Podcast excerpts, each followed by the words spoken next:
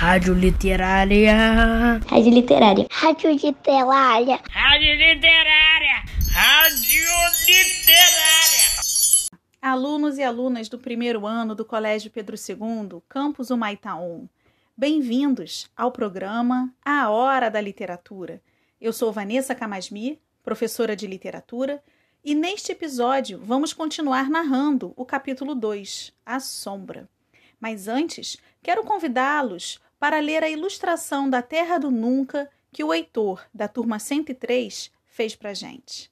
Observaram? Leram? Ela ficou bem bacana, não é? Observem quantos detalhes ele desenhou no Peter Pan.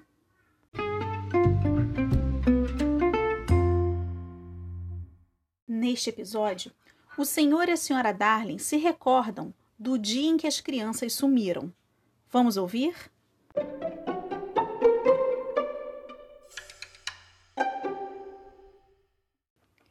Eles ficavam sentados no quarto vazio das crianças, lembrando ternamente de cada mínimo detalhe daquela noite terrível. Ela começara de forma tão monótona, igualzinha a centenas de outras noites, com Naná enchendo a banheira de água para o banho de Miguel e carregando-o nas costas até ela. Não vou para a cama! gritara Miguel, como quem ainda acredita ter a última palavra no assunto. Não vou! Não vou! Naná, não são nem seis horas! E cuidado, hein? Que eu não vou mais gostar de você, Naná! Não vou tomar banho! Não vou! Não vou! Então, a senhora Darling entrara, usando seu vestido branco de sair à noite. Ela ficara pronta mais cedo, porque o Wendy adorava vê-la com seu vestido chique e com o colar que Jorge lhe dera. E estava usando o bracelete de Wendy, pois o pedira emprestado a ela. Wendy adorava emprestar seu bracelete para a mãe. Ela encontrara os dois filhos mais velhos, fingindo ser a mamãe e o papai, no dia em que o Wendy nascera. E João estava dizendo: Fico feliz de lhe informar, senhora Darling, que a senhora agora é mãe. Ele usara exatamente o tom de voz que o Sr. Darling usaria naquela situação. E o Wendy estava dançando de alegria, exatamente como a Sra. Darling teria feito. Então, foi a vez de João nascer, com a pompa extra que ele imaginava ser necessária para a chegada de um menino. E quando Miguel foi para o quarto depois de ter tomado banho, pediu para nascer também. Mas João, cruelmente, disse que eles não queriam ter mais filhos, e Miguel quase caiu no choro. Ninguém me quer, disse ele, e é claro que a senhora de vestido chique não ia permitir isso. Ah, eu quero, disse ela. Quero muito um terceiro filho. Menino ou menina? perguntou Miguel sem muita esperança.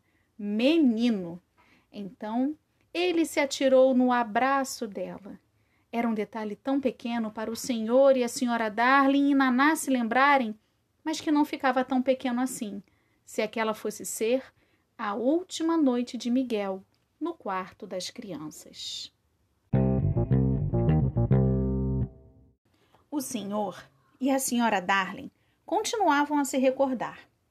Foi aí que eu entrei como um tufão, não foi? dizia o senhor Darling, sentindo desprezo por si mesmo e ele havia mesmo entrado como um tufão. Talvez haja uma desculpa para o comportamento do Sr. Darling. Ele também estava se arrumando para a festa e tudo tinha ido bem até chegar a hora da gravata. É um segredo espantoso de se revelar, mas esse homem, embora entendesse tudo de ações e fundos de investimento, não sabia muito bem como dar o nó de sua gravata.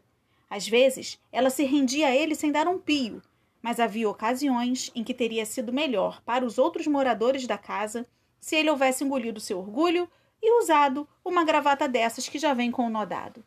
E essa foi uma ocasião assim. O Sr. Darling entrou a toda no quarto das crianças com a maldita gravata toda amassada na mão. Nossa, qual é o problema, papai? Problema? gritou ele, e gritou mesmo. Essa gravata se recusa a ficar direita. Explicou, tornando-se perigosamente sarcástico. Em volta do meu pescoço, não. Só em volta da coluna da cama? Ah, sim. Eu fiz vinte vezes o nó direitinho com ela em volta da coluna da cama, mas em volta do pescoço, não. Dai-me forças. Essa gravata não toma vergonha? O Sr. Darley achou que a Sra. Darley não havia ficado suficientemente impressionada e continuou num tom muito severo. Esteja avisada, querida, que se essa gravata não ficar direita em volta do meu pescoço, nós não vamos sair para jantar hoje. E que, se eu não sair para jantar hoje, nunca mais vou ao escritório. E que, se eu nunca mais for ao escritório, eu e você vamos passar fome e nossos filhos vão ser jogados no olho da rua. Ei, ouvinte, com o que se parece este comportamento?